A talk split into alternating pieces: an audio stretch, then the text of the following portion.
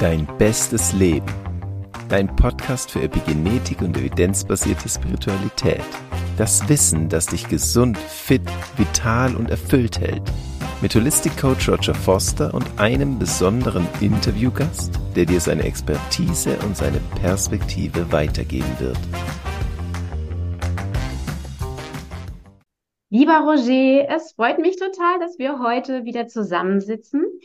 Wir haben ja vor zwei Wochen schon angefangen, mal unsere Gesprächsreihe zu starten über verschiedene Perspektiven. Einerseits äh, die Yin-Yang-Perspektive, was ich total schön finde, diesen, äh, dieses Gedankenspiel, die männliche und weibliche Sichtweise, aber auch die Sichtweise ähm, eines Generators und ähm, eines, einer Projektorin auf die Welt. Und heute haben wir ein ganz besonders schönes Thema, wie ich finde. Ähm, da geht es ja um die Gesundheit, äh, um äh, gesund alt werden. Und da bist du ja auch Experte in deinem Bereich und hast ein ganz, ganz tolles Programm entwickelt, wie du Menschen hilfst, auch wirklich lange in der Kraft zu bleiben. Und von daher freue ich mich sehr, wenn du all deine tollen Ideen mit uns heute teilst. Vielen Dank dir, dass ich noch einmal eingeladen wurde. Es war dem Fall das letzte Mal gar nicht so schlecht. Ähm, nee, nee, ich fand es wirklich sehr inspirierend, habe auch schönes Feedback bekommen, ähm, dass das ein, zwei, drei Leuten noch mehr gefallen hat. Und wie gesagt, ich freue mich natürlich vor allem, dass du dich auch ähm, in diesem Thema, das für mich sehr wichtig ist, auch sehr gut auskennst und dass du da vor allem auch deine weibliche Sicht mir, Mann, präsentierst und ich davon ähm, lernen darf und ich freue mich auf unser Gespräch. Super. Ja, wir wissen ja, wir haben alle männliche und weibliche Aspekte in uns. Ne? Dieses Yin-Yang-Prinzip sollte halt möglichst ausgeglichen sein. Und äh, letzten Endes finde ich das einfach trotzdem total schön, wenn man mal mit verschiedenen ähm, Sichtweisen auf das Leben blickt und aus verschiedenen Erfahrungen einfach spricht, äh, was uns zu dem Punkt gebracht hat, wo wir jetzt gerade stehen. Und wir teilen ja beide so diesen Wunsch, den Menschen weiterzuhelfen mit tollen Konzepten, Ideen und äh, Bewusstseinsarbeit, äh, einfach die beste Version ihrer selbst zu werden. Und äh, da ist ja heute auch vor allem der Punkt der Epigenetik, den du ja noch mal ein bisschen erklären möchtest, was das eigentlich genau bedeutet. Genau, erzähl mal. Also Epigenetik ist einfach, sagen wir mal, die holistische Sicht auf die Biologie des Menschen. Und da ist der wichtigste Leitsatz für mich, dass man den Genen nicht ausgeliefert ist, sondern dass man ähm, sehr großen Einfluss darauf nehmen kann. Und das ist ähm, natürlich die äh, Umwelteinflüsse, aber auch unsere Lebensführung und auch unser Mindset, also unsere äh, Geist hat da sehr viel Einfluss auf die Zellen. Und das ist was, was ähm, nicht irgendwie Hokuspokus oder sowas ist, wo man daran glauben muss, dass es dann passiert, sondern das ist halt wirklich auch eine Wissenschaft. Und ähm, das sind evidenzbasierte Methoden und das sind, ähm, ja, also da gibt's wirklich ähm, viele renommierte Wissenschaftler und Institute, die daran arbeiten und die dann auch ähm, bahnbrechende Erkenntnisse finden, die in der Regel, also für mich ist dann vor allem so, in der Regel vor allem auch einfache Umsetzungsbegleitung Geben sollte uns Menschen und dann auch uns ermächtigen können, eben, dass wir selber für unsere Gesundheit verantwortlich sein können. Super schön. Du hast ja auch letztes Mal diesen ähm, tollen Begriff geprägt der evidenzbasierten Spiritualität. Und das finde ich so schön, wenn wir einfach Wissenschaft und äh, Spiritualität zusammenbringen und auch dann auch Human Design Aspekte vielleicht nochmal mit reinbringen, äh, die einfach ähm, insgesamt so in diesem Kontext Körper, Geist und Seele so ineinander greifen. Und ähm, wenn ich da vielleicht noch einen Satz zu sagen darf, ähm, gerade das Thema Körper nur wenn der Körper stark und gesund ist, können wir auch wirklich klar im Kopf sein, fokussiert uns auf unser Leben ausrichten und auch die Anbindung zu unserer Seele und zu unserem höheren Selbstleben äh, und auch unseren Seelenplan finden und ein erfülltes, glückliches Leben führen. Und deswegen finde ich diese Synergie einfach so wichtig, ähm, beim Körper anzufangen, weil wir heutzutage ja sehr, sehr viele Menschen haben, die ähm, chronische Leiden haben und häufig das eben auch auf, oh, ich habe das geerbt von meiner Mutter, das ist so ein Thema, was das zieht sich durch die Familie oder was auch immer. Und wir jetzt ja hier auch lernen dürfen, dass es gar nicht unbedingt nur mit der Vererbung zu tun hat, sondern ganz, ganz viel mit deiner eigenen Energie und deiner, deinem eigenen Fokus, den du da reinsteckst. Natürlich auch mit dem Umfeld und mit vielleicht auch den Dingen, wie in der Familie bestimmte Dinge auch von den Glaubenssätzen gelebt werden. Aber genau, aber wir sind nicht ausgeliefert dieser, äh, diesem Schicksal. Genau. Also wir haben ja jeden Tag die Möglichkeit, uns neu zu entscheiden. Und wenn was für die Vergangenheit gestummen hat, muss es ja für die Zukunft oder für die Gegenwart nicht mehr richtig sein. Und daher glaube ich auch, ähm, ist es halt oft einfach zu sagen, ja, ich kann nichts machen, das ist mir so vorgegeben, ähm, das ist so meine Bestimmung und so weiter. Da gibt man einfach die Verantwortung für sein le eigenes Leben ab. Und das ist so für mich persönlich so wie eine kleine Selbstaufgabe, so wie dass äh, man so wie einen kleinen Tod auch stirbt.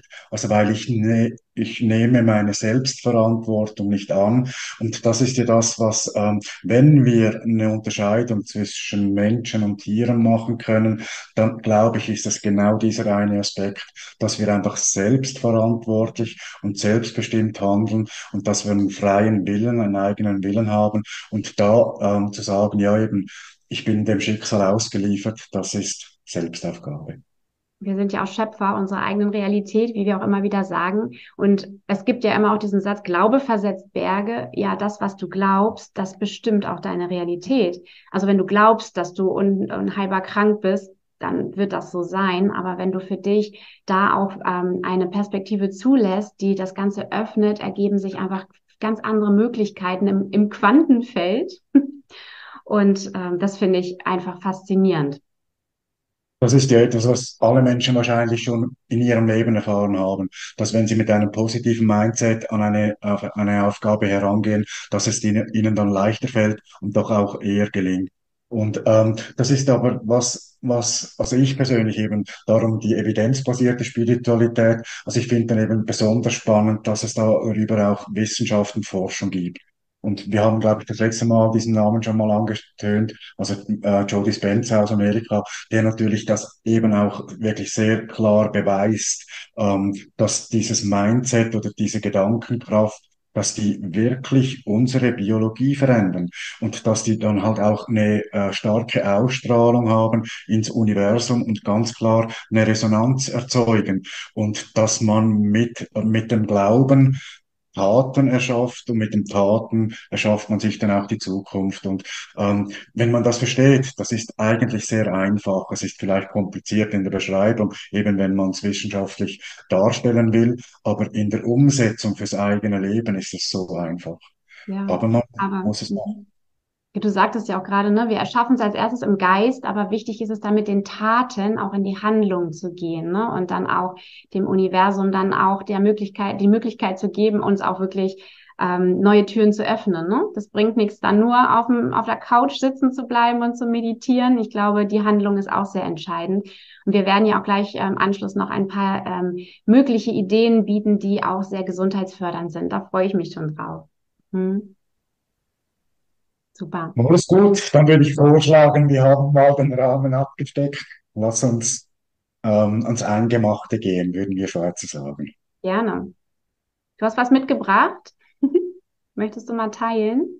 Also, das ist vielleicht noch so eine Beschreibung. Ähm, mal schnell schauen, dass ich das da hinkriege. Ähm, so eine gewisse wissenschaftliche Erklärung, wie zum Beispiel eben ähm, der Alterungsprozess bei uns Menschen stattfindet. Und das ist ja dann, glaube ich, auch die Überleitung, weil wir reden ja heute auch oder schwerpunktmäßig über die Ernährung, was die Ernährung ähm, für uns Menschen für eine Ursache und Wirkung hat. Und da ist so, dass ähm, 2009, das ist ähm, da ist die Grundlage für die Epigenetik eigentlich geschaffen worden. Also die Grundlage war natürlich vorher die Forschung dazu, aber dort wurde es einfach anerkannt und wurde auch in der Medizin ähm, auf den Platz ge äh, gehoben, wo es hingehört. Und ähm, Dort hat man in einer längeren intensiven Forschung herausgefunden, wie der Alterungsprozess vorgeht im Körper. Und das hat hier mit diesem Chromosom zu tun. Das ist in jeder Zelle drin, in jedem DNA-Strang. Und da gibt's am Ende ein Stück, das man Telomere nennt. Und das ist das Unsterblichkeitsenzym. Das heißt, wenn dieses ähm, Endstück sich weniger schnell abnutzt, dann kann sich die Zelle länger ähm, eine gute Kopie machen. Also umso mehr sich dieses Endstück abnutzt, umso fehlerhafter wird die Kopie äh, bei der Zellteilung und umso eher passiert dann das, dass das so fehlerhaft wird, dass die Zelle abstirbt und das nennt man dann Altern. Und Ja, da da hat die Ernährung großen Einfluss darauf. Also mein Ansatz ist auch, ähm, das, wa- also bei dem epigenetischen Verständnis, dass sich ähm, diese Endstücke durch Meditation viel stabiler halten und auch wieder regenerieren können, aber natürlich eben auch die Ernährung einen unheimlich großen Impact darauf haben. Und zwar geht es da darum, ähm, nach, also seit der Geburt, Geburt ähm, altern wir. Und zwar eigentlich wegen dem Stoffwechselvorgang. Also beim Stoffwechselvorgang gibt's ja Abfall. Der, ähm, meistens scheiden wir den aus oder zu einem Teil scheiden wir den aus, aber der Körper kann nie alles ausscheiden und der lagert es dann ein und das gibt dann die Schlacke. Und ähm, das ist, glaube ich, die Überleitung wirklich für die Ernährung. Und ähm, da kann man viel dafür oder beziehungsweise dagegen machen, dass diese Schlackerung A nicht so stark stattfindet und B, dass man die auch unterstützend ausleitet. Ja, absolut. Und ähm, dazu muss ich sagen, ähm, wir sind ja beide schon ein bisschen länger in diesem Thema jetzt unterwegs, wo wir uns ja auch gesund ernähren und ja auch unsere Erfahrungen da auch zu geben können. Aber was ich halt total spannend finde, äh, der ausschlaggebende Punkt bei mir in meinem Leben, weswegen ich mich damit äh, in der Tiefe beschäftigt habe, ist ja auch ein Buch, was du auch ähm, schon gelesen hast, wo wir beide uns sehr gefreut haben, genau. Die Umkehrung des Alterungsprozesses. Ich will jetzt hier dazu gar keine Schleichwerbung machen, aber weil sie einfach dieses Buch, ich blende es hier mal kurz ein, ich habe noch eine andere Version hier gehabt, ähm, das hat einfach einen so großen Impact in meinem Leben gehabt, weil ähm, Stopp, äh, die Umkehr des Alterungsprozesses ist natürlich jetzt erstmal so ein Titel, wo viele Leute ja auch sagen würden, oh wow, toll, wie geht das? Weil ähm, gerade in unserer heutigen Gesellschaft, wer möchte nicht lange jung, dynamisch und kraftvoll äh, durchs Leben gehen und dabei gute Laune haben und seine Ziele erreichen und, und einfach auch ähm, happy sein? Und da gehört natürlich ähm, auf der einen Seite ja auch dazu, möglichst lange gesund zu sein. Und in diesem Buch, ähm, das war für mich so äh, faszinierend, geht es ja sehr stark um die basische Ernährung und als ich das damals verschlungen habe, also da hat sich mein Leben radikal geändert und es sind mir so viele Dinge klar geworden. Das war jetzt vor zehn Jahren ungefähr, wo ich diesen ähm, erst das erste Mal auch wirklich mich damit auseinandergesetzt habe und meine Ernährung komplett auf vegan umgestellt habe. Und ähm, aber letzten Endes ja auch ne, so viele andere Punkte da wichtig sind. Es muss jetzt nicht gleich vegan sein, aber gerade diese säurebildenden Lebensmittel, die scheinen ja einen ganz, ganz großen Einfluss darauf zu haben, dass unsere Zellen eben nicht immer wieder so eine gute Kopie erstellen können und die Telomere leider verkümmern und wir dann einfach nicht ähm, diese Endloskopie, äh, vielleicht kennen das alt, noch manche Menschen von damals, von diesem Kopiergerät, wo man damals wirklich noch Seiten kopiert hat und das, mit jeder Kopie wurde die nächste Kopie schlechter und schlechter und schlechter. Und ähm, das ist ja nun etwas, wo wir sagen, wenn wir die Zellen optimalerweise sich teilen lassen würden und sie wirklich eine Zelle, eine identische Kopie von der anderen bringt, dann dürfte doch eigentlich die Alterung überhaupt nicht vorhanden sein, oder? Ja, also überhaupt nicht vorhanden ist wahrscheinlich schwierig zu sagen, aber es ist sicher so, dass sie sich extrem stark äh, reduziert und verlangsamt. Also es gibt da Forschungen darüber, die spekulieren, wie alt kann eine menschliche Zelle werden. Und ähm, ja, es gibt Menschen, die sagen 200 Jahre oder mehr. Das ist für mich aber gar nicht so entscheidend. Entscheidender ist das, was du auch angesprochen hast. Ähm, die Zeit, die ich lebe, die möchte ich möglichst lange gut leben und in meiner Kraft leben. Und da hilft natürlich die Ernährung und eben all dieses Wissen, das wir da äh, teilen, natürlich sehr viel dazu weil es natürlich dann eben die Abnutzung und die, die Verschleißerscheinungen reduziert. Und da ist die basische Ernährung ein wichtiger Baustein dazu. Und was das für eine große Auswirkung hat, das, ähm, ja, da gibt's viele evidente Forschung auch dazu. Und das sind so viele ähm, Faktoren, die damit verknüpft sind. Also das geht über die ähm, Rheuma und so weiter. Also all die Krankheiten oder die Folgeerscheinungen der, ähm, der Verschlackung des Körpers, das würde wahrscheinlich diesen Rahmen hier sprengen. Aber es gibt wirklich viele Dinge, die man sehr schnell vereinfacht und verbessert.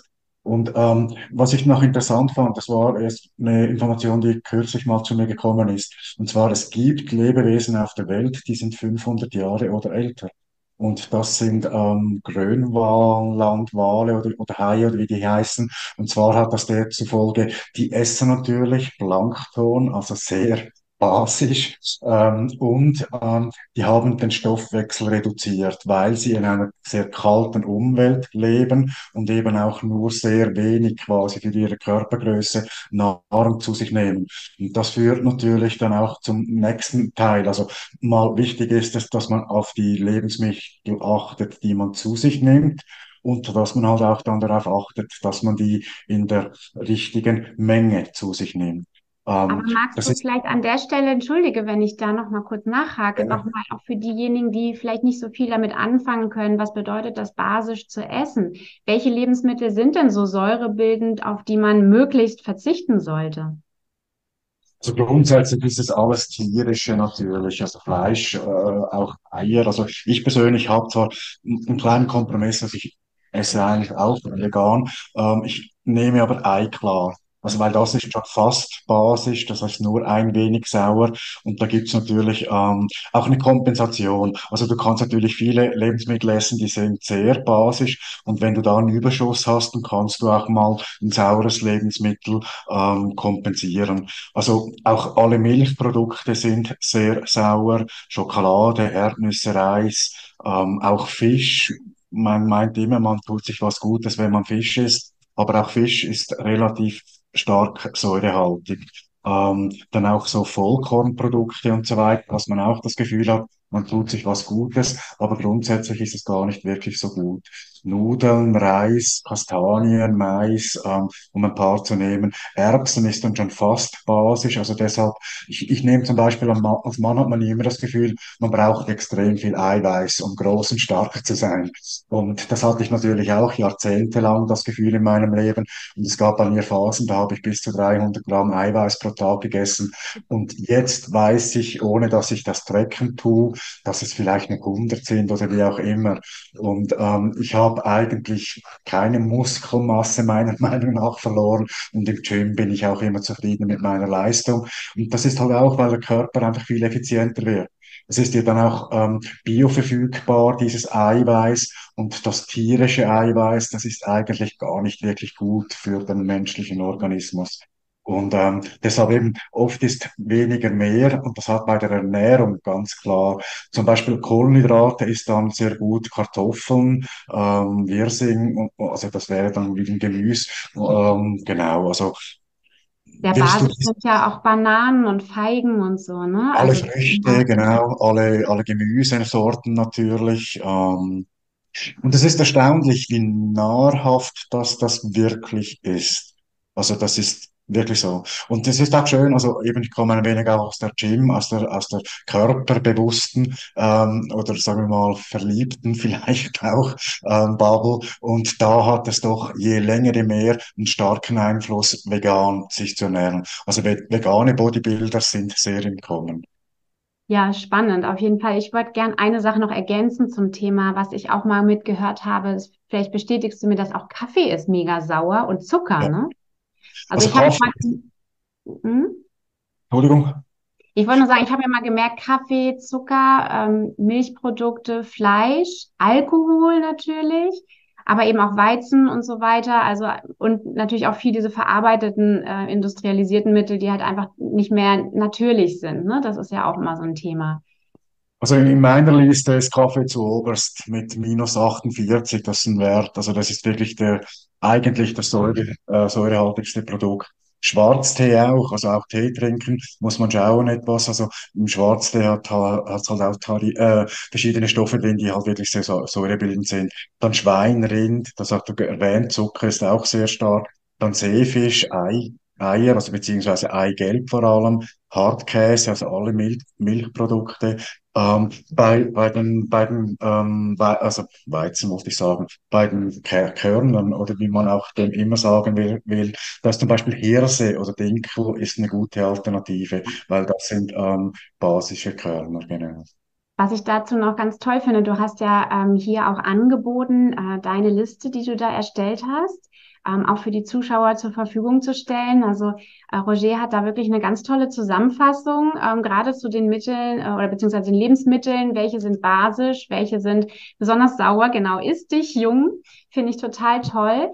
Äh, und dieses Angebot steht, wer Interesse an ähm, diesem wunderbaren Pamphlet hat, ähm, der darf sich gerne melden äh, per E-Mail und ähm, dem würde ich das dann weiterleiten. Das finde ich ganz spannend. Da sind auch noch andere Themen drin, wo wir gleich drauf kommen.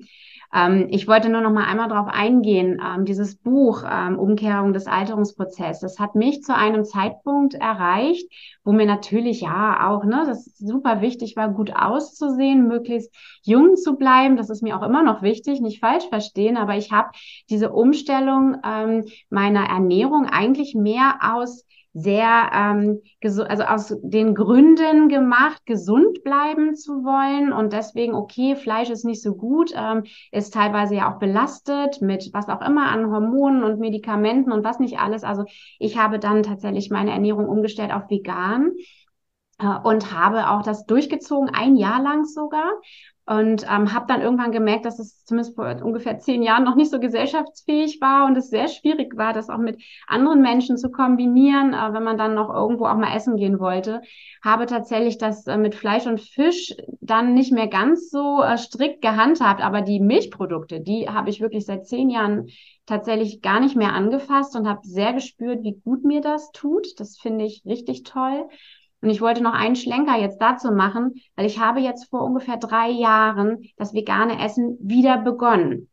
Ähm, jetzt aber mit einer anderen Intention. Und zwar nicht nur die Intention des gesunden, äh, meinem Körper gut tun wollens, was ja doch eine sehr egoistische Einstellung vielleicht ist, die nur auf mich bezogen ist, sondern ich sehe es jetzt auch noch mal so ein bisschen holistischer. Einerseits, wenn man sich einfach anschaut, wie die Tiere gehalten werden, was das eigentlich auch für eine Quälerei ist und gleichzeitig äh, das Wissen auch auf der spirituellen Ebene zu wissen, dass halt diese Angst ähm, und diese diese negative Energie der Tiere ja auch im Fleisch, auch energetisch irgendwo mit drin ist und wir darüber sozusagen ja auch diese Angst und diese Energie auch mit aufnehmen. Also für mich ist es auch mit ein Prozess zu sagen, ähm, ich möchte da das nicht mehr unterstützen und möchte wirklich ähm, hier ein ganz bewusstes Leben genießen und eben auch keine ähm, Wesen, die ich nicht, ähm, ich würde die selber ja auch nicht töten. Wir sind heutzutage ist es so einfach im Supermarkt abgepackt, irgendwie ein Stückchen Fleisch zu kaufen und keiner weiß eigentlich, wie das dahin gekommen ist und die meisten wollen es auch gar nicht wissen. Ich will das überhaupt nicht verurteilen und äh, an der Stelle ähm, möchte ich auch sagen, ich habe gerne Fleisch gegessen. Es hat mir immer gut geschmeckt, aber ich vermisse es inzwischen gar nicht mehr weil es so viele tolle Alternativen gibt, wie man sich vegan und auch proteinreich ernähren kann. Und ich merke, dass das Körper, Geist und Seele da einfach aufblühen und eine ganz andere Frequenz möglich ist, in der man auch ähm, von seiner Bewusstseinserweiterung kommt. Also stimme ich allem zu, ist natürlich auch, um das Klischee, das zu bedienen, ähm, deine weibliche Sicht.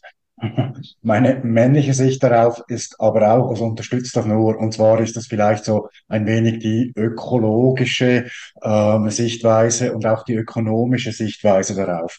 Also meine Tiere zu halten und die quasi zu produzieren, um sie zu essen, das ist so etwas von un unökonomisch und unökologisch. Ähm, also da gibt's wirklich wieder so viele belegbare Studien und diejenigen, die was anderes behaupten, die sind vielleicht mal Präsident gewesen von Amerika, aber ähm, normale Menschen glauben das nicht. Und ähm, von dem her kann ich das eben, wie gesagt, unterstützen, was du sagst. Also das Tierleid und all das, das ist sicher etwas, was sich auch speichert. Also wir haben ja auch ein Zellgedächtnis, da speichern sich unsere Dinge, die wir erleben. Und wenn wir dann diese Zellen essen, dann kommt diese Speicherung in uns rein. Und ähm, also das kann ja nicht ohne Folge auf den menschlichen Organismus bleiben.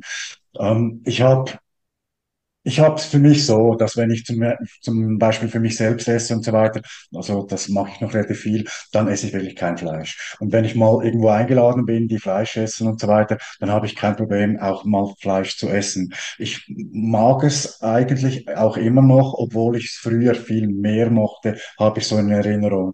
Also heutzutage ähm, finde ich auch andere Lebensmittel sehr schmackhaft und ich vermisse dann das Fleisch auch nicht. Aber es würde mich auch nicht stören, zum Beispiel Grill, ähm, den Rauch so zu riechen und so weiter. Also nicht so wie vielleicht ein Ex-Raucher, der Mühe hat, wenn er Zigaretten schmeckt oder so oder riecht. Ähm, also von dem her bin ich da ziemlich entspannt. Ähm, ich würde aber das gerne nochmal auch ein bisschen nochmal relativieren, weil ähm, es ist ja nun so, wenn wir mal 100 Jahre zurückblicken und wenn wir jetzt mal in so einem Dorf und an einem Bauernhof uns anschauen, wo die Menschen vielleicht auch ihre Tiere gehalten haben, die sie dann natürlich auch irgendwann mal ähm, geschlachtet haben zu einem besonderen ähm, Event, zu einem besonderen Festessen. Ähm, da wurde ja damals auch viel äh, weniger Fleisch gegessen und die Tiere sind auch wirklich natürlich in der Familie sozusagen mitgewachsen, wurden auch mit natürlichen Lebensmitteln versorgt und hatten auch nicht, ähm, wie soll ich sagen, so ein grauenvolles Leben, wie das in der Massentierhaltung teilweise jetzt einfach äh, üblich ist. Und dafür möchte ich einfach nochmal eine Bewusstheit auch mal wecken, weil ähm, du bist, was du isst. Und du, es ist ja nicht nur so, dass die Discounter-Fleischware eine mangelhafte Qualität ist und voller Hormone und Medikamente ist äh, und teilweise eben auch einfach zusammengepanschte Wurst, wo eigentlich keine wirklichen gesunden Nährstoffe mehr drin sind, sondern es geht mir einfach auch darum zu sagen, ähm, ist das auch das Tier unter würdigen Bedingungen aufgewachsen? Und selbst dann ist es immer noch ein Lebewesen, ja? Äh, muss man das, sind die Tiere wirklich hier auf der Erde, damit wir sie essen? Ich ich weiß es nicht. Und wer zieht die Grenze? Das ist ja auch von Land zu Land unterschiedlich. Welche Tiere sind Nutztiere und welche Tiere sind unsere Haustiere? Ja, also ja. das ist für mich einfach mal ein Gedankenspiel, was man sich mal überlegen kann.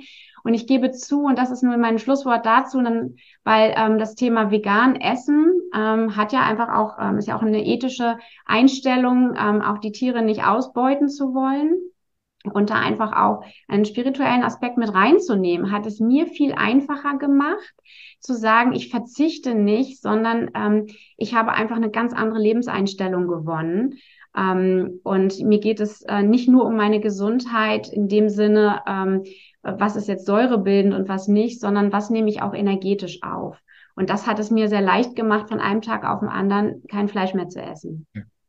Ja, klar, also absolut. Also ich meine, das ähm, spricht natürlich viele Areale in, in deinem Bewusstsein an und wenn die dann auch überzeugt sind davon, dann hast du natürlich viel mehr Energie und viel mehr Willenskraft und dann ist es eine Entscheidung, die du bewusst für was machst und nicht gegen was machst. Also es ist ja nicht irgendwie, du verlierst was, sondern du gewinnst was, wenn du vielleicht auf Fleisch verzichten kannst. Und ähm, meine, auch die Überlegung ist für mich noch wichtig, ähm, das ist tote Nahrung. Weshalb soll ich tote Nahrung essen? Also ein, ein, eine Frucht oder, oder ein Gemüse, das lebt, das ist, das ist, und ich lebe ja auch. Also dann tut mir doch lebende Nahrung, tut mir doch viel besser wie tote Nahrung.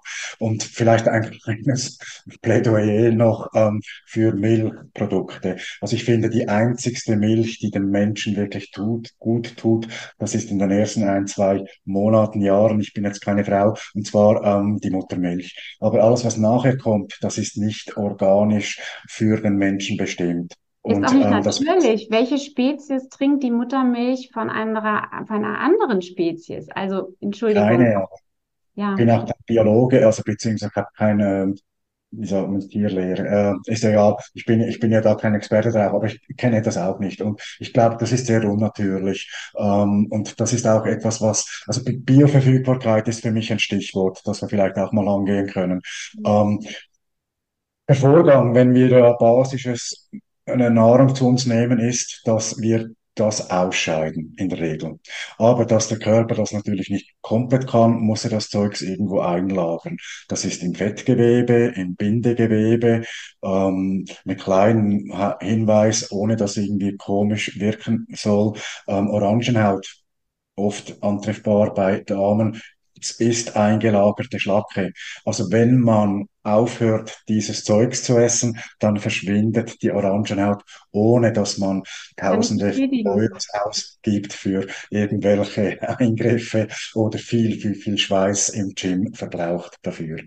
Kann ich ähm, bestätigen, ja. Du bist ja dann die Expertin auch, wie man diese Prozesse vielleicht dann umsetzt, so mit dem Entgiften und so. Vielleicht noch der Gedanke vorher, ähm, eben, also das wird eingelagert und das wird eingelagert vor allem auch in der, also mit der Flüssigkeit des Körpers wird das verdünnt. Also der Körper muss das verdünnen und wir bestehen ja, wenn wir auf die Welt kommen, äh, etwa 70 Prozent Wasser, wenn wir da gehen, sind wir noch etwa 55 und der Rest hat unser Körper gebraucht, um die Schlacke, um die Gifte, um die Stoffwechselabfälle, die nicht gut sind für uns zu verdünnen im Körper. Und diese Zellflüssigkeit, die geht in jede Zelle rein. Und das heißt, die Zelle funktioniert wie durch einen Schleier.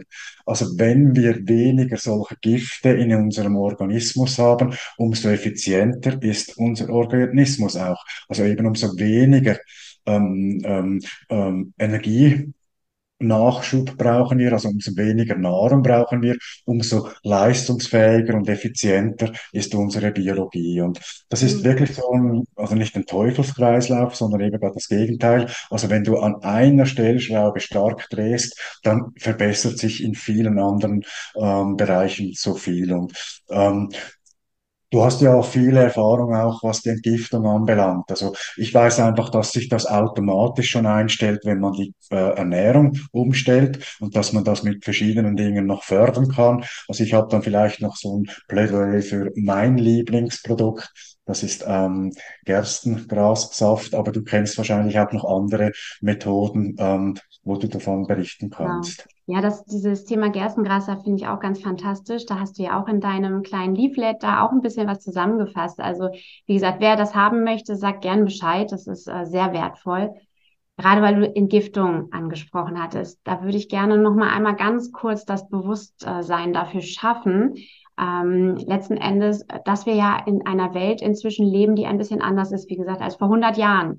Und wenn wir unsere Großeltern anschauen, wie gesagt, auch mit dem Bauernhof und den Tieren, die da auf der äh, Wiese gegrast haben und jeder für seinen Eigenbedarf sein Obst und Gemüse angebaut hat und man da irgendwie geguckt hat, was war saisonal gerade dran und äh, da war einfach, äh, wie soll ich sagen, alles Bio. Ja, da ist alles auch wirklich äh, im Sonnenlicht gereift. Das war saisonal. Da gab es noch kein Glyphosat, keine Pestizide, Fungizide, Herbizide, Insektizide und keine, äh, wie soll ich sagen, ähm, verpestete Luft. Das klingt jetzt fies, aber wir sind nun mal in einem Industriezeitalter äh, langsam angekommen, wo wir unsere Welt doch leider schon in Großteil vergiftet haben auch der Regen und das Grundwasser und die Luft äh, einfach auch nicht mehr so gesund sind. Selbst wenn du deinen eigenen Garten anbaust, kommst du nicht drum rum, dass wir heutzutage, also nur wenn du atmest, atmest du schon Schwermetalle teilweise ein. Das ist einfach so. Das ist Fakt. Das ist auch wissenschaftlich belegt. Ich habe mich auch viel mit Dr. Klinghardt in dem Zusammenhang beschäftigt und ähm, letzten Endes sind das auch alles Themen, die auch zu einer Übersäuerung des Körpers beitragen. Und ähm, wenn man dann auch noch, äh, sage ich mal, mangelhafte Nahrung zu sich nimmt, die einfach ähm, wie soll ich sagen, Fertignahrungsmittel äh, mit äh, Emulgatoren, Geschmacksverstärkern, Farbstoffen und ähm, die dann auch noch in der Mikrowelle warm gemacht werden. Also im Übrigen, ich bin ja, äh, das weiß eigentlich so, so gut wie jeder in meinem Umfeld, kein Fan von Mikrowellen und auch nicht von Induktionsherden, weil selbst wenn du das beste Biogemüse darin ähm, zubereitest, werden eigentlich die Moleküle zerstört. Das ist einfach so. Und ähm, ich will jetzt gar nicht zu weit ausholen, weil ich könnte einen kompletten Vortrag über Ernährung und Entgiftung halten. Ähm, aber ich möchte gern dieses Bewusstsein schaffen, dass wir in den letzten Jahrzehnten einfach unsere Gesundheit durch die Lebensweise selbst, äh, ich sage das jetzt mal, ähm, kollektiv ruinieren und so viele chronische Krankheiten entstehen und aus meiner Sicht der Alterungsprozess eigentlich auch eine Art chronische Krankheit äh, ist, weil die meisten Alterungserscheinungen sind Mangelerscheinungen, ähm, die auf Vergiftungen zurückzuführen sind, auf Übersäuerung. Dass die Organe und ähm, vielleicht auch einfach insgesamt die Funktionsweise nicht mehr so äh, im Körper miteinander alles harmoniert, äh, wie eben bei einem 20-Jährigen, der essen kann, was er möchte und am nächsten Tag äh, nach einer durchzechten Nacht fit aufsteht. Das kennen wir ja alle, dass wenn man mit dem Körper lange Raubbau betrieben hat, dass das dann irgendwann nicht mehr so gut geht. Und ich möchte da gerne so für jeden, der da Interesse für hat, diese Bewusst, dieses Bewusstsein schaffen, dass es so wichtig ist, was man auf physischer Ebene zu sich nimmt, aber wir auch das, was wir in den letzten Jahrzehnten unserem Körper angetan haben, dass wir das auch umkehren können, dass wir das auch wieder rausholen können und vieles auch an, an gesundheitlichen Aspekten dadurch verbessern können, bis zu in die Heilung bringen können. Möchte ich jetzt mal ähm, tatsächlich diese These aufstellen, je nachdem, worum es geht. Und ähm, dazu natürlich ähm, es super spannend ist, sich mit diesen Superfoods zu beschäftigen, sich einfach auch damit zu beschäftigen, was lasse ich weg, was tut mir nicht gut und natürlich darüber hinaus auch zu schauen, ähm, wie kann ich den Körper, wenn ich ihn entgiftet habe, auch wieder aufbauen. Ja. Mhm. Ja, genau. Also eben, wie man die gewissen Stoffe ausleitet am besten. Das ist natürlich für sich eine, eine Wissenschaft und meine, da hast du wirklich so viele, wahrscheinlich so viel Expertise, dass da mal ein YouTube-Video nur für das vielleicht auch gut wäre, mal einzuplanen. Ähm, mir sind jetzt zwei, drei Gedanken gekommen, als du da erzählt hast. Und das eine ist zum Beispiel so ein wenig der physische Beleg dafür, dass was du erzählt hast, dass das stimmt und dass man das wirklich auf der Welt auch erforschen kann. Und zwar weiß ich einfach, ähm, dass dort, wo oder wie soll ich das sagen? Also Potenz ähm, nee, andersrum, dieses Wort will nicht rauskommen. Dort, wo man am meisten Menschen gefunden hat im höchsten Alter, das ist in Japan, und zwar auf einer Insel. Und diese Insel, die lebt noch relativ abgeschottet von der Umwelt. Ist für Japan fast nicht vorstellbar, weil Tokio oder so, das ist ein riesen, riesen, riesen Moloch.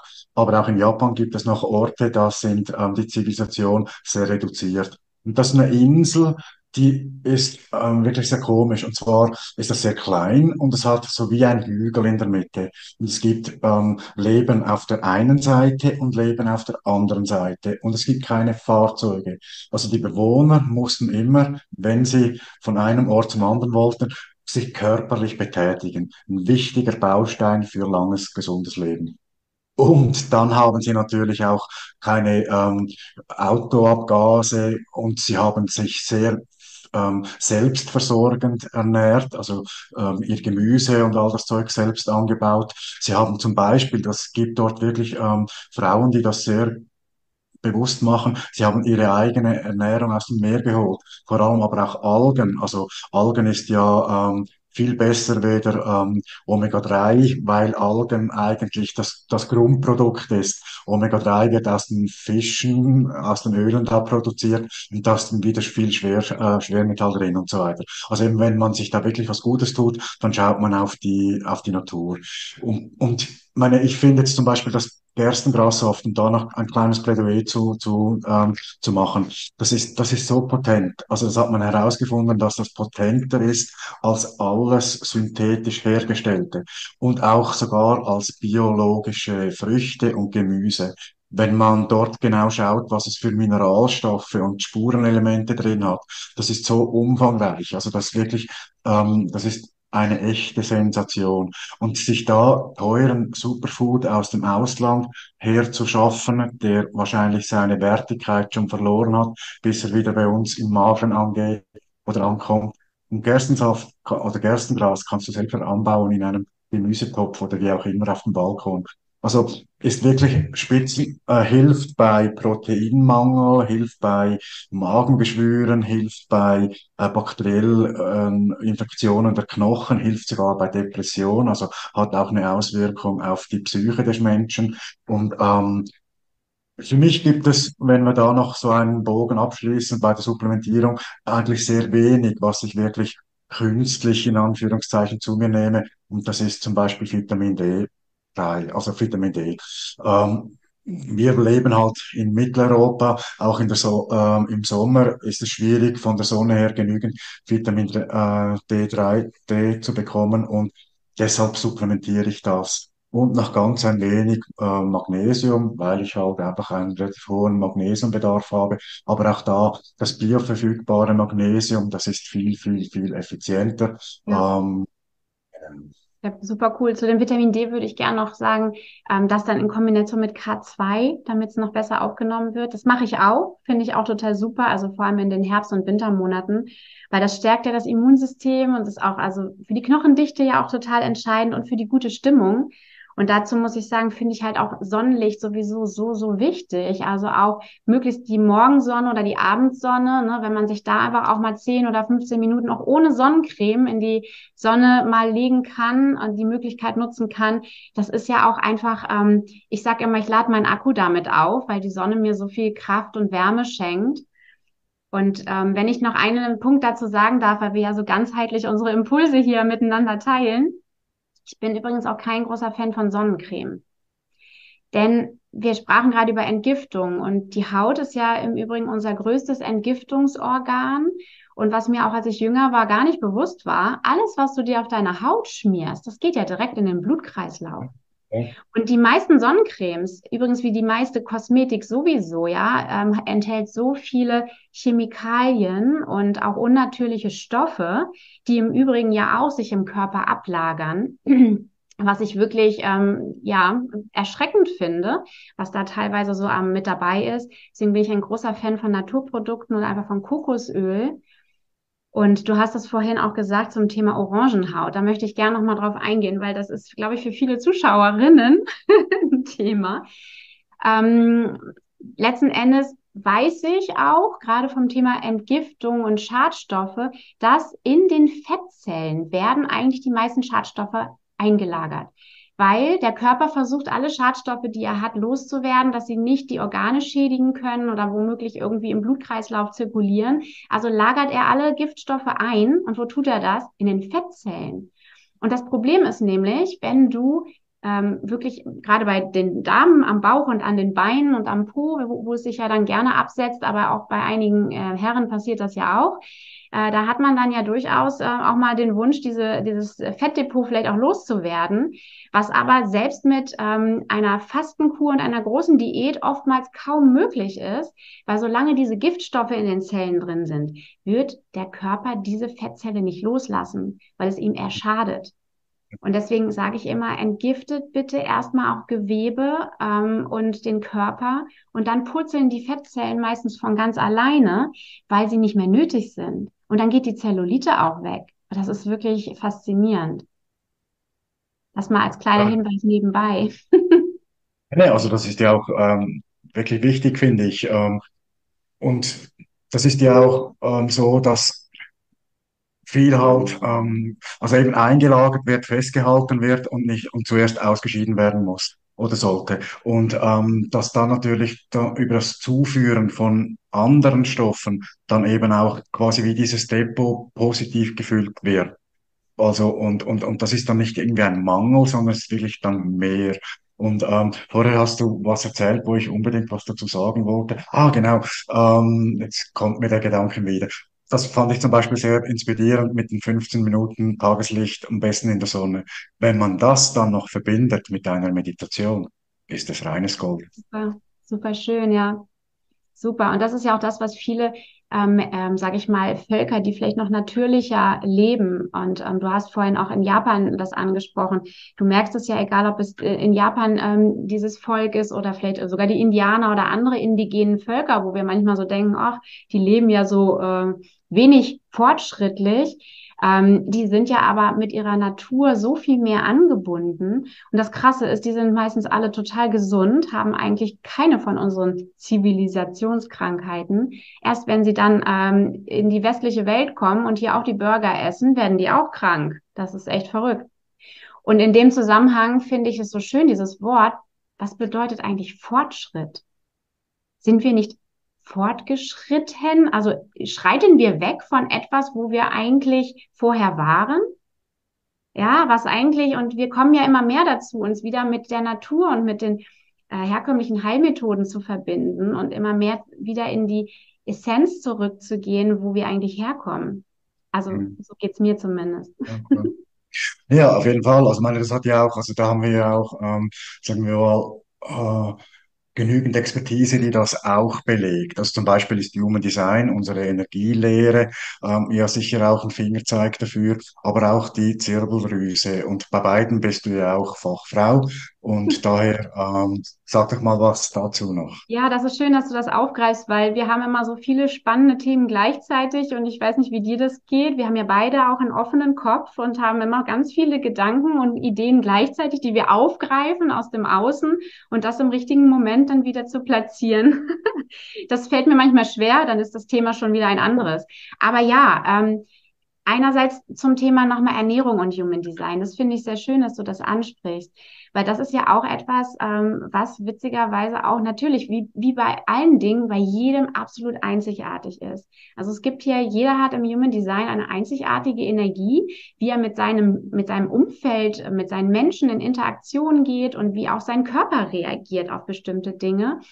Und ähm, hier gibt es eben auch eine Sache, das sind diese Variablen, das sind, vielleicht habt ihr das schon mal gesehen, diese kleinen Pfeile am Kopf, die nach links oder nach rechts zeigen können und äh, die durchaus anzeigen, wie wird Nahrung am besten aufgenommen, aber auch Informationen aufgenommen und wie geht man in Interaktion. Und wir haben jetzt beide lustigerweise ja auch äh, beide einen Linkspfeil. es gibt, wie gesagt, auch Menschen mit Rechtspfeil. Und der Linkspfeil steht eher so für diesen aktiven Menschen, der ja auch sehr aktiv im Leben steht und auch meistens einen sehr aktiven Stoffwechsel hat und äh, sehr, ähm, wie soll ich sagen, viel auch ähm, im Informationsbereich aktiv auch äh, auf Menschen zugeht und sendet. Und ähm, bei äh, der Ernährungsform im Human Design würde man auch sagen, ein Linkspfeil braucht, weil der Stoffwechsel so aktiv ist, auch regelmäßig Nahrung. Hochwertige Lebensmittel, die auch wirklich die Zellen und vor allem das Gehirn immer wieder mit äh, Energie versorgen, damit man eben so aktiv sein kann. Mhm. Ähm, und wiederum andere, die diesen Rechtspfeil haben, so heißt es im Human Design, die sind eher passiv und eher diejenigen, die halt auch eher ähm, wahrnehmend die Welt beobachten und aber auch gleichzeitig dadurch häufig wohl auch einen trägeren Stoffwechsel haben, besser fasten können oder auch nicht so regelmäßig die Mahlzeiten brauchen und darüber dann einfach auch ähm, längere Zeit auch ohne Nahrung klarkommen können und sich sogar besser konzentrieren können, wenn sie nichts essen. Und ähm, das finde ich ganz spannend, weil du hast ja auch eine Sichtweise zum Thema Fasten und Stoffwechsel. Vielleicht magst du das nochmal teilen, weil das finde ich in dem Zusammenhang total spannend, weil wir ja beide diesen Linkspfeil haben. Ja, also das liegt ja jetzt auf der Hand, was ich sagen werde. Ähm, ich mag Fasten eigentlich überhaupt nicht und ich mache mich da vielleicht auch angreifbar, aber das heißt einfach, ich mag es nicht. Und ähm, was ich selbst in meinem Leben festgestellt habe, ist, ähm, ich hatte Phasen in meinem Leben, da war ich auch krank und da habe ich zwangsläufig fast gefastet. Und ich habe mich mal in einer Phase von ähm, 98 Kilo auf knapp 60 runtergehungert und das waren intensiv intensives, unfreiwilliges Fasten. Und da war so viel kaputt in meinem Körper. Und ähm, deshalb sage ich mal einfach, Fasten ist für mich für die Biologie des Körpers nicht unbedingt förderlich, weil der Körper seine Biologie sofort anpasst. Und das heißt einfach, ich reduziere meine Leistung, wenn ich weniger Nahrung bekomme. Mhm. Dass Menschen vielleicht mit einem Rechts Dreh, das eher verkraften, das kann sein, aber sie sind nicht in ihrer besten, ähm, in ihrem besten Sein so. Also ich glaube, eine regelmäßige Ernährung, das kann ja auch nur eine Suppe sein oder ein Apfel oder eine andere Frucht. Das ist wertvoller, weder sich zu, zu hungern. Ähm, weil der Körper zum Beispiel eben auch zum Beispiel eben bei einem, äh, bei einem Mann muskelbewusst und so weiter, wenn er nichts mehr zu essen bekommt, der Körper, dann baut er ja nicht das Fett ab, er baut den Muskel ab. Und das heißt also, du reduzierst deine Leistungsfähigkeit, indem dass du fastest. Was gewinnst du dagegen? Das ist die andere Frage. Gewinnst du Gesundheit dazu?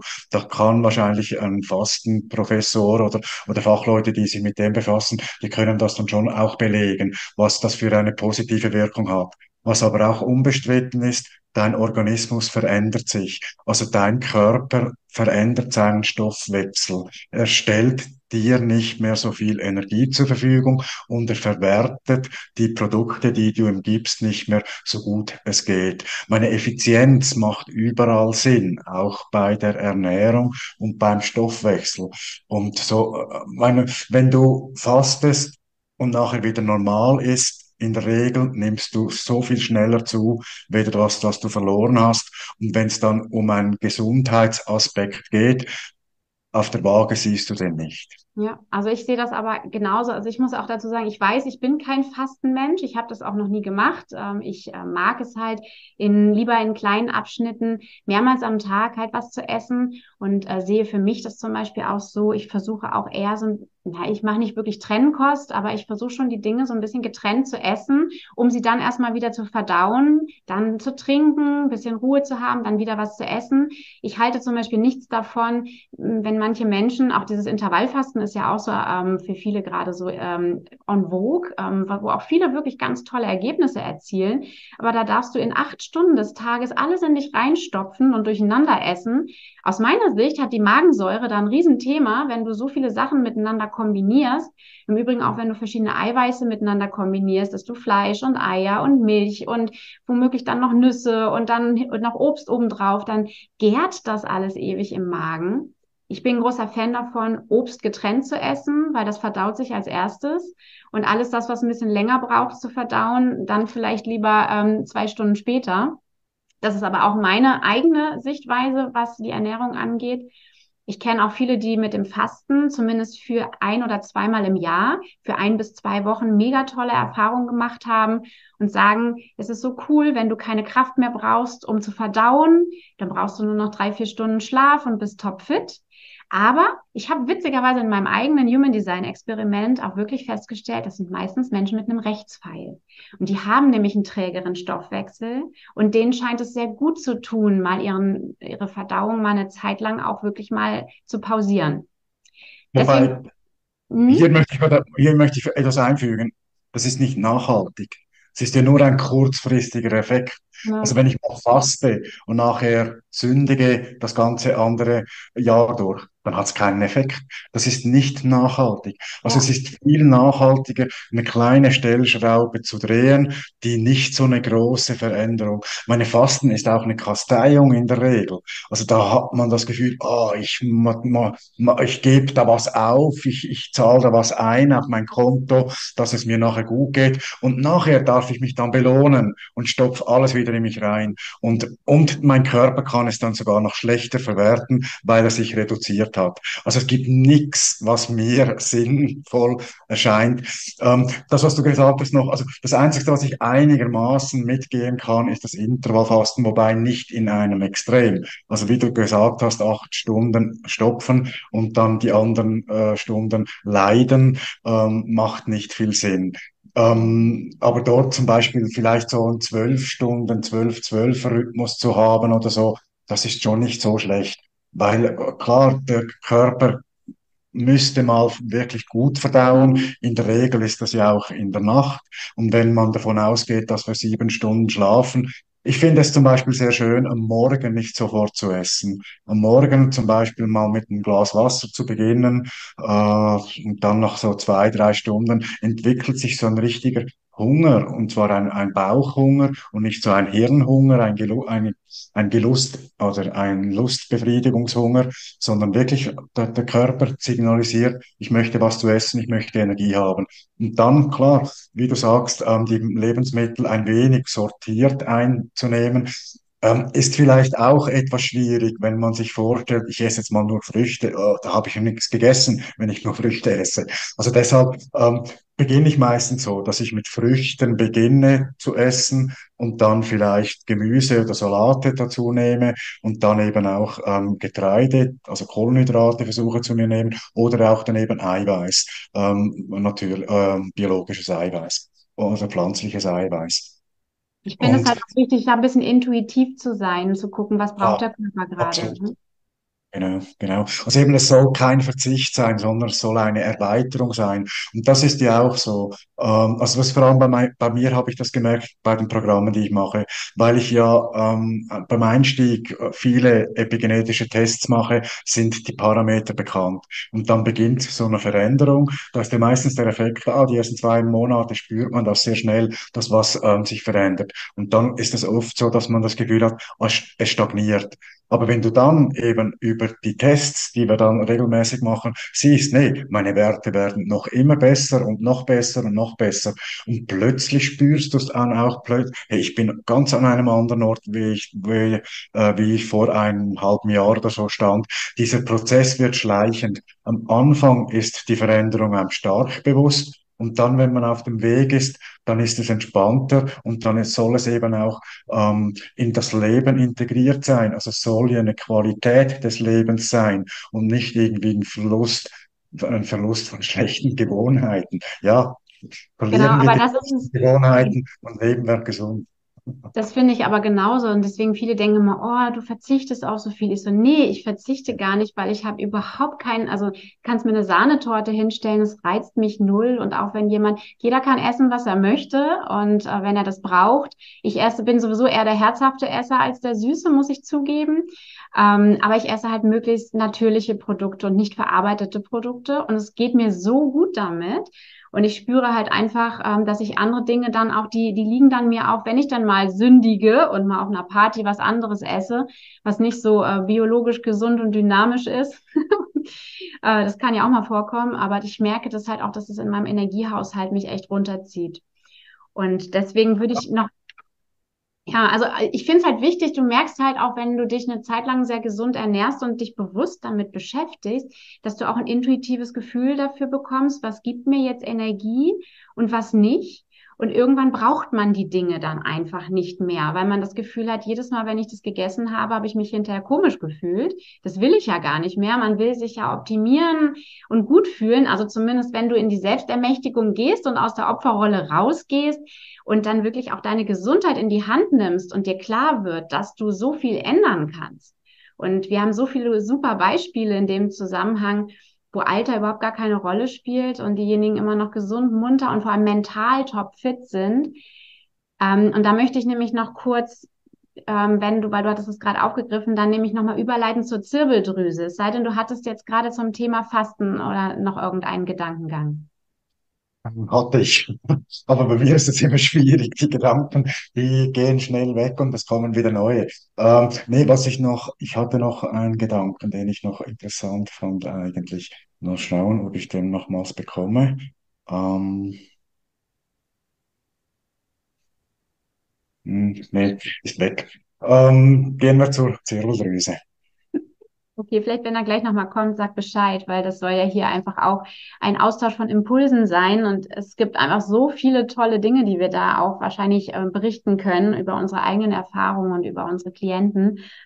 Ähm, das Thema Zirbeldrüse ist ja etwas, was in der Medizin gar nicht so in den Fokus gesetzt wird. Und sicherlich im spirituellen Bereich haben sich schon viele Menschen damit beschäftigt.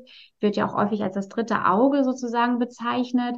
Aber es ist ja im Grunde eigentlich so eine erbsenkleine äh, Drüse im Gehirn, die, wenn wir mal ehrlich sind, ähm, leider in der heutigen Zeit sehr verkümmert ist. Also es gab ja schon bei den Ägyptern ähm, viele Zeichnungen, die halt diese Zirbeldrüse verehrt haben, weil das wohl das Tor auch zur geistigen Welt und zu deiner höheren Anbindung ist, also einen sehr spirituellen Charakter hat. Aber die Zirbeldrüse ist eben auch zuständig für ganz viele Prozesse im Körper und steuert eben auch den Schlaf-Wach-Rhythmus und die ähm, hormonellen ähm, Dinge im Körper, die ganz wichtig sind. Ähm, und ähm, nur wenn wirklich im Körper ausreichend Serotonin und Dopamin vorhanden ist, kann auch die Zirbeldrüse dann bei Nacht das Melatonin produzieren, was ja dann einfach auch hilft, gut durchzuschlafen, gut zu regenerieren und zu entgiften. Und viele sprechen ja auch, und da schließt sich der Kreis, beim Melatonin auch von dem Anti-Aging-Hormon, was ja, ja übrigens auch total hilft, möglichst lange klar und fit zu bleiben. Und ähm, letzten Endes auch in der Balance zu sein, äh, in der Gelassenheit und Entspanntheit und auch wirklich ähm, Lebensfreude empfinden zu können, hat so, so viel damit zu tun, dass deine Zirbeldrüse funktioniert. Und das ist halt in der heutigen Zeit durch auch, da sind wir wieder bei den Vergiftungen, häufig so, dass wir sprechen da von einer Verkalkung der Zirbeldrüse, dass die häufig gar nicht mehr ihre Funktion so richtig ähm, übernehmen kann und dadurch auch mentale Blockaden teilweise entstehen, sodass auch Bewusstseinserweiterung äh, kaum möglich ist. Und viele Menschen einfach auch ja vielleicht sogar äh, neurodegenerative Krankheiten entwickeln, ähm, die einfach auch wie Alzheimer, Parkinson und so weiter dazu führen, dass viele alte Menschen einfach abbauen und weder körperlich noch geistig in ihrer Kraft sind. Und darum geht es ja, ne? Body, Mind and Soul zusammenzubringen und in die optimale Kraft ähm, zu bringen. Da, äh, bevor der Gedanke wieder weggeht, da hätte ich was beizusteuern. Und zwar, ähm, dort ist wieder mein Lieblingszeugs, und zwar das Gerstengras, ähm, sehr, sehr ähm, entscheidend oder kann mitentscheidend sein. Weil da gibt's ähm, ein Verjüngungsenzym. Also Enzyme sind für unseren menschlichen Körper, für den Stoffwechsel und vor allem eben auch für den Hormonhaushalt und für diese ganzen ähm, Vorgänge entscheidend und sehr wichtig. Ähm, auch gegen Alzheimer hilft es zum Beispiel. Die richtigen Enzyme im Hirn ähm, können eben die Verkalkung, die Vergreisung im Hirn auch, ähm, was auch über Eiweißablagerungen passiert, aufheben oder, oder minimieren. Und da ist im Gerstengras eben, ähm, das muss ich nachlesen, weil es ist immer schwierig, diese Worte für mich auswendig zu behalten. Es ist ein Enzym und zwar heißt das Superoxid Dismutase, SOD abgekürzt. Und das hilft auch eben der Zirbeldrüse, der Entkalkung der Zirbeldrüse, der Aktivierung dieses ähm, wichtigen Organes, ähm, ähm, unterstützt es dabei. Und äh, meine, was man da dann gewinnt an Anbindung, an Anbindung, sagen die meisten Leute ans Universum. Ich sage dann eben auch an Anbindung in dich hinein. Also weil meine Persönlichkeitsentwicklung findet nicht im Außen statt, die findet in mir statt. Und ähm, es, aber es ähm, eröffnet ähm, so wie eine Energie, die mir ein Brennglas gibt, das zu sehen, was in meinem Inneren ist, was wichtig ist. Und eben, wie gesagt, also das finde ich toll, dass du das auch so empfindest und dass du das schon so wahrgenommen hast. Also wenn wir auch da ähm, holistisch darauf schauen, dann sind wir wirklich in der Nähe unseres Higher Selves, um da auch mal noch einen Begriff aus der Human Design äh, Sphäre hineinzunehmen. Ähm, genau. Und wie gesagt, Gerstengrassaft ist sehr einfach, ähm, ist etwas gewöhnungsbedürftig am Anfang, ähm, was der Geruch an, anbelangt und so weiter. Aber man hat sich da sehr schnell ähm, ähm, daran gewöhnt und der Effekt, der ist phänomenal. Das heißt, du baust den selber an und hast ein, ähm, eine Riesenwiese von Gerstengrassaft für dich? Als Schweizer hat man das ja wir haben ja so viel Fläche. Nein, es ist so, also ich habe schon auch ähm, so zwei, drei Töpfe auf meinem Balkon stehen. Ähm, Jahreszeitbedingt ähm, betreibe ich die oder betreibe ich die nicht. Es gibt heute natürlich sehr viele, sehr gute Reformhäuser, wo man auch Pulver kaufen kann, biologisch wirklich wertvolles und gut ähm, ähm, angebautes Pulver. Das ist natürlich auch so ein kleines Plädoyer noch für die Schweiz. Wir haben natürlich doch noch ähm, eine Eigenart, und zwar eine Samen- oder sagen wir mal eine Spezienvielfalt. Also in Europa ist vieles genormt. Wir kennen zum Beispiel nicht das genormte Saatgut. In der Schweiz hat jeder Bauer in der Regel noch sein Saatgut und das ist eine Qualität, davon profitieren wir in der Schweiz. Es gibt andere Länder, die haben das auch, also Neuseeland weiß ich, da ist sogar noch viel schöner als bei uns in der Schweiz. Aber in Europa ist es halt etwas schwierig, weil da halt die Normierung da ist und da wird viel, was gut war, wird eingeebnet und sich dann wirklich bewusst zu ernähren, das wird dann etwas anspruchsvoll. Aber eben um den Bogen zu kriegen, Gerstensaft also Gerstengras kann man sehr einfach anbauen. Kauf ein paar Samen, pflanze es ein. Nach sieben bis zehn Tagen kannst du es ernten, ähm, kannst es mit ein wenig Öl ähm, passieren, also eine Flüssigkeit daraus machen und dann nicht gläserweise trinken. Also so ein kleines Schnapsglas, das reicht schon und da hast du schon einen sehr, sehr guten Effekt. Finde ich super schön den Hinweis, ja. Also ich habe das als Pulver tatsächlich äh, in so einer ganz tollen Mischung. Ich glaube, wir können auch noch ewig über ganz viele tolle Gedankengänge sprechen und die Ernährung und Entgiftung und ähm, auch äh, den, den, ja, alles, was man mit dem Säurebasenhaushalt noch wissen kann. Äh, da gibt es noch so viele tolle Ideen und Tipps. Ähm, ich glaube, für heute haben wir ja ähm, eigentlich die wichtigsten Punkte zusammengefasst, oder? Hast du da noch eine Ergänzung, die du da noch äh, gerne... Mir ist mittlerweile das wieder eingefallen, was mir vorher mal entfallen Super. ist. Bitte. ähm, also es ging darum eigentlich, also was ich auch noch wichtig finde, wir haben jetzt viel über gesunde Lebensmittel geredet. Da ist halt auch so, dass halt jeder Organismus etwas anders funktioniert. Also das heißt, Menschen haben halt auch Allergien oder Unverträglichkeiten. Und da empfiehlt sich auch, ähm, wenn man zum Beispiel eine Umstellung macht auf gewisse, ähm, vor allem auch Gemüse oder auch Früchte. Nicht jeder Mensch verträgt jedes Gemüse oder jede Frucht. Daher ähm, gibt es DNA-Tests zum Beispiel, wo man dann sieht, was man für ein Stoffwechseltyp ist. Oder es gibt auch Mikrobiom-Tests, wo man dann wirklich genau bestimmen kann, welche Lebensmittel sind gut für mich und welche weniger. Also auf, auf dieser gesunden Gruppe von Nahrungsmitteln gibt es solche, die einem Körper, meinem subjektiven Körper weniger gut tun als andere. Und da, ähm, um da irgendwie ein schlechtes Ergebnis quasi ähm, vorzubeugen. Also eben, wenn man dann sagt, ja, jetzt esse ich gesund und trotzdem habe ich Blähungen, trotzdem geht es mir schlecht. Was stimmt denn da nicht? Was mache ich falsch? Versuch dann herauszufinden, ähm, was sind diese Produkte, die dir halt auch von den gesunden Produkten nicht gut tut. Food Maps ist so ein Stichwort, wo man das auch herausfinden kann.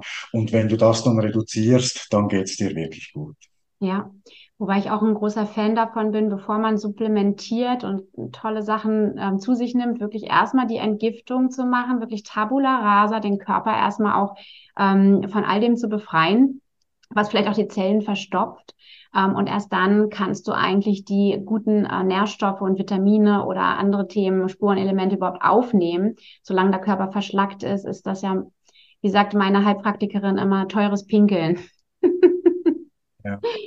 Aber das sind Themen, wo auch jeder Einzelne, ähm, wenn er Lust hat, auch direkt auf mich wegen der Entgiftung zukommen kann.